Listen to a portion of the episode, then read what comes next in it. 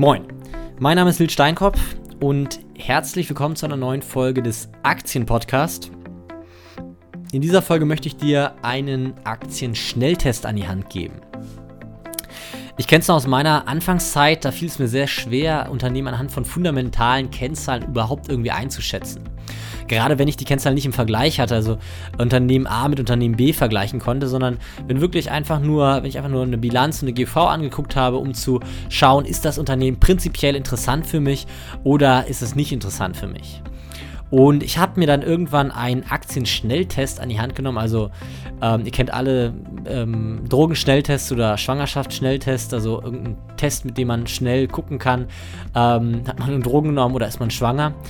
Ähm, genau sowas habe ich mir für Aktien an die Hand genommen, um eben zu schauen, schnell zu schauen, ähm, ist dieses Unternehmen prinzipiell für mich interessant oder ist es uninteressant für mich. Und ähm, ich habe vorneweg die Überlegung gemacht, okay, was ist ein Unternehmen, das prinzipiell interessant für mich ist? Und ich habe es immer wieder schon ähm, in den vorangegangenen Folgen irgendwie genannt. Für mich ist wichtig, dass ein Unternehmen ähm, ein geringes Insolvenzrisiko birgt. Also wichtig, in erster Instanz zu schauen, dass das Unternehmen von seiner finanziellen äh, Seite aus stabil dasteht und ähm, ein geringes Insolvenzrisiko hat.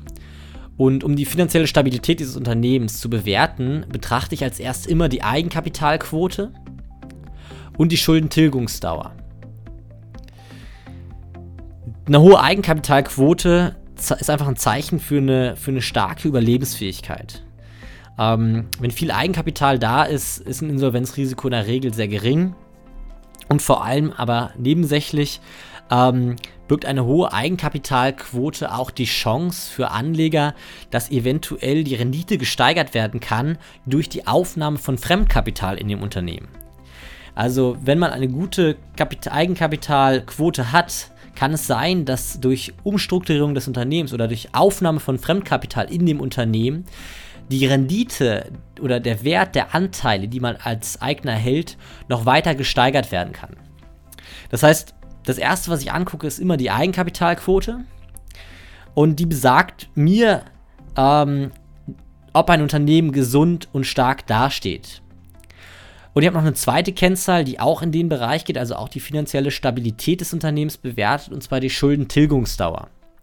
Und anhand dieser Schuldentilgungsdauer kann man eben sehen, wie lange theoretisch ein Unternehmen benötigen würde, ähm, um seine, alle seine Verbindlichkeiten zurückzuzahlen. Die Schuldentilgungsdauer, die kann man an, also die errechnet man folgendermaßen, man nimmt das Fremdkapital abzüglich der liquiden Mittel, also abzüglich des Bargelds, des Barbestandes, des Kassenbestandes und so weiter und teilt das Ganze durch den Cashflow vor Steuern. Und dann sieht man, wie lange dauert es theoretisch, bis das Unternehmen seine Verschuldung abbezahlt hat. Und anhand dieser beiden Kennzahlen kann ich jetzt erstmal einschätzen, wie stabil steht das Unternehmen da. Das ist erstmal wichtig, um, wie gesagt, Insolvenzrisiko einzuschätzen, um zu gucken, okay, ist dieses Unternehmen überlebensfähig. Jetzt ist es aber so, dass ich nicht nur in Unternehmen investieren möchte, die nur überlebensfähig sind, sondern ich würde am liebsten Unternehmen investieren, die auch noch Geld verdienen. Und deswegen betrachte ich auch die Ertragslage eines Unternehmens. Und um die Ertragslage einzuschätzen, gucke ich mir vor allem die Gesamtkapitalrentabilität an. Ich hatte es auch schon mal in den ersten Folgen ähm, genannt, dass die Gesamtkapitalrentabilität ein sehr, sehr gutes, eine sehr gute Kennzahl ist, um zu schauen, wie erfolgreich ist ein Unternehmen, wie gut wirtschaftet ein Unternehmen. Denn die Gesamtkapitalrentabilität ähm, zeigt im Prinzip an, wie gut ist das Geld, das das Unternehmen zur Verfügung hat, also das Eigenkapital und Fremdkapital, ähm, wie gut ist dieses Geld verzinst? Wie gut schafft das Unternehmen, dieses Geld zu verzinsen? Und desto höher, desto besser, also eine hohe Gesamtkapitalrentabilität zeugt von einem sehr erfolgreichen Unternehmen. Ähm, niedrige Gesamtkapitalrentabilität zeugt dann von einem weniger erfolgreichen Unternehmen. Das heißt, das Erste, was ich mir zur Ertragslage angucke, ist, ähm, wie gut kann das Unternehmen Geld verdienen. Und im zweiten Schritt, häufig ist das Problem, dass zwar Unternehmen Geld verdienen, aber durch hohe Investitionen von diesem Geld nichts überbleibt.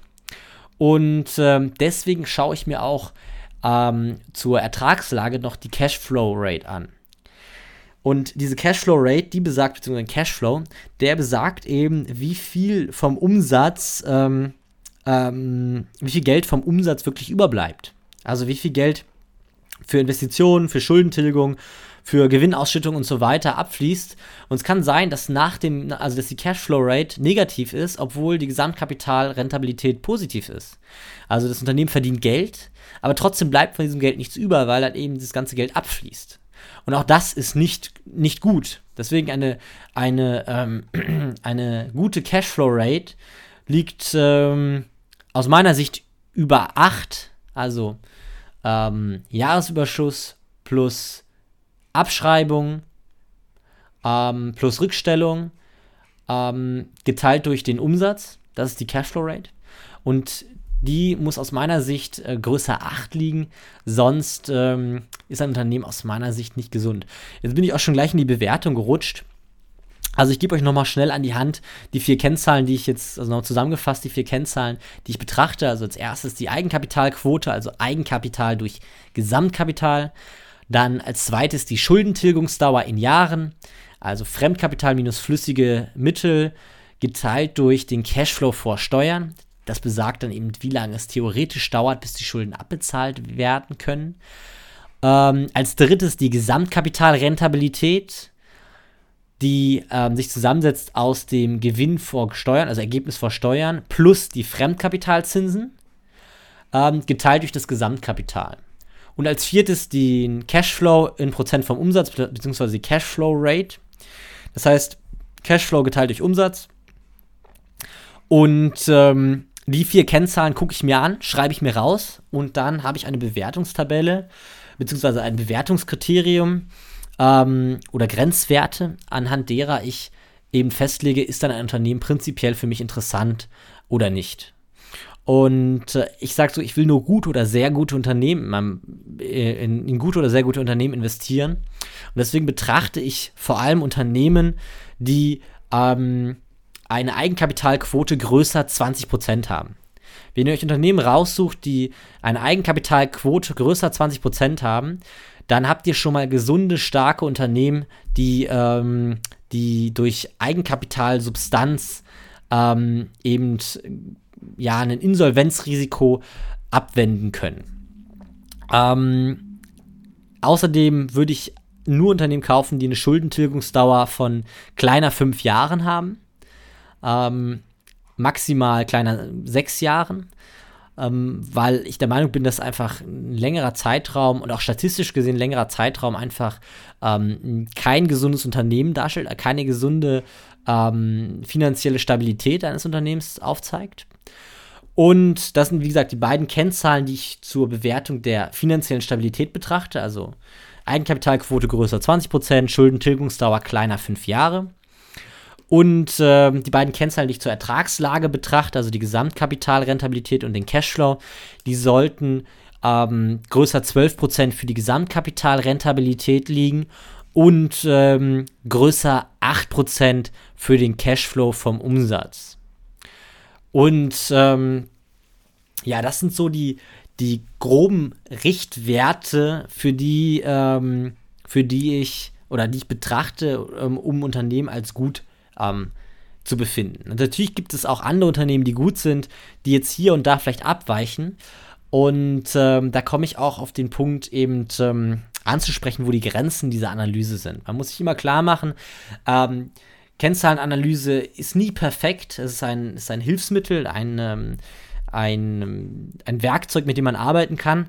Aber es kann die Zukunft nicht vorhersagen. Und die Kennzahlen sind auch immer nur so gut wie das Zahlenmaterial und so aktuell wie das Zahlenmaterial, was dem unterliegt.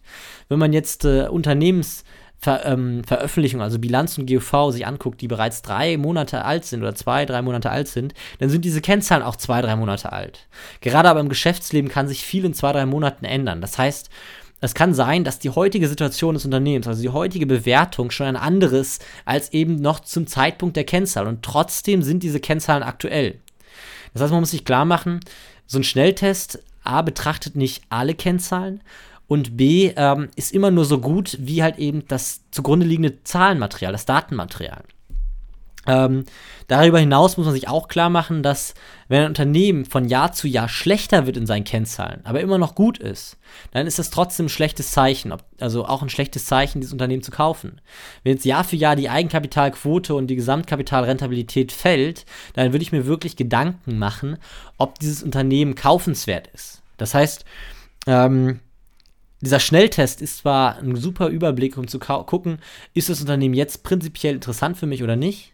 Aber wenn ich jetzt wirklich in die Investitionsentscheidung gehe, dann würde ich diesen Schnelltest ähm, nicht als einzige Bewertung nehmen und ich würde diesen Schnelltest auf jeden Fall über die Zeitachse betrachten. Also ich würde gucken, wie haben sich die Kennzahlen über die Zeitachse entwickelt. Optimalerweise ist die Eigenkapitalquote gestiegen, die Gesamtkapitalrentabilität gestiegen, die Schuldentilgungsdauer hat sich reduziert und der Cashflow ist gestiegen. Natürlich wird es, ähm, wird es wenige Unternehmen geben, die sich so verhalten. Nichtsdestotrotz muss einem klar sein, dass ein Unternehmen natürlich auch immer einen Trend aufzeigt, wenn jetzt eine Branche, ein Anlagetrend ähm, ähm, sich verschlechtert, dann führt es auch dazu, dass das Unternehmen eben ähm, weniger Potenzial hat, dort Geld zu verdienen. Das heißt, man kann schon sehr, sehr gut an den Kennzahlen eines Unternehmens ablesen, wie es ähm, mit einer Branche ähm, aussieht und wie eine Branche sich verhält. Und deswegen ist es halt wichtig, über die Zeitachse hinweg zu gucken, ähm, wie hat sich das Unternehmen entwickelt. Und äh, nicht zuletzt ist auch, klar, äh, ist auch wichtig zu verstehen, dass dieser Quicktest branchenübergreifend wenig Aussagekraft hat. Also wenn man ein Unternehmen betrachtet, das ähm, aus dem Automobilsektor kommt und ein anderes Unternehmen, das aus dem Einzelhandel kommt oder mh, noch ein drittes Unternehmen, das irgendwie ein, ein Hightech-Unternehmen ist, ein, ein Biotech-Unternehmen oder ein, also irgendeine Hochtechnologie, ähm, dann sind die mit diesem Quicktest sehr, sehr schwer zu vergleichen. Das heißt, was ich euch hier an die Hand gebe, ist ein Werkzeug, mit dem man schnell und einfach mal gucken kann ähm, und einschätzen kann, wie hoch das Insolvenzrisiko eines Unternehmens ist und ob das Unternehmen prinzipiell interessant für mich ist. Aber eine wirkliche Bewertung, eine Bewertung, die am Ende ähm, entscheiden soll, ist es besser in Unternehmen XY aus der Branche 1 oder besser in Unternehmen äh, YZ aus der Branche 2 zu investieren, ähm, da kann der Quicktest leider nicht helfen. Aber ähm, da kommen wir auch noch zu, wie wir Unternehmen bewerten können, ähm, die eben ähm, aus verschiedenen Branchen kommen, wie man halt eben Unternehmen raussucht, die besonders stark sind ähm, und findet ähm, aus verschiedenen Branchen. Ja, das soll es gewesen sein für heute. Falls ihr Fragen zu der Folge habt, ähm, könnt ihr mir gerne schreiben an podcast.nilssteinkopf.de. Ähm, außerdem findet ihr auf der neuen Internetseite von mir auf www.nilssteinkopf.de, ähm, die Adresse findet ihr auch in Show Notes, einen äh, Blogbeitrag zu diesem Artikel. Ähm, und da habe ich auch ein PDF vorbereitet, in dem ihr diesen, in dem dieser Schnelltest nochmal ähm, aufgezeigt wird, in dem auch nochmal eine Beurteilung detaillierter erklärt wird, also eine Beurteilung der Kennzahlen und ähm, mit der ihr in der Lage sein solltet, selbst ähm, diesen Schnelltest durchzuführen. Ansonsten soll es das für heute gewesen sein. Ich freue mich auf die nächste Folge. Ähm, wenn ihr mir einen Gefallen tun wollt und euch die Folge gefallen hat, könnt ihr mir gerne eine positive, ähm, äh, ein positives Feedback, eine positive Rezension auf iTunes hinterlassen. Ansonsten wünsche ich euch einen schönen, erfolgreichen Tag. Bis zum nächsten Mal. Ciao.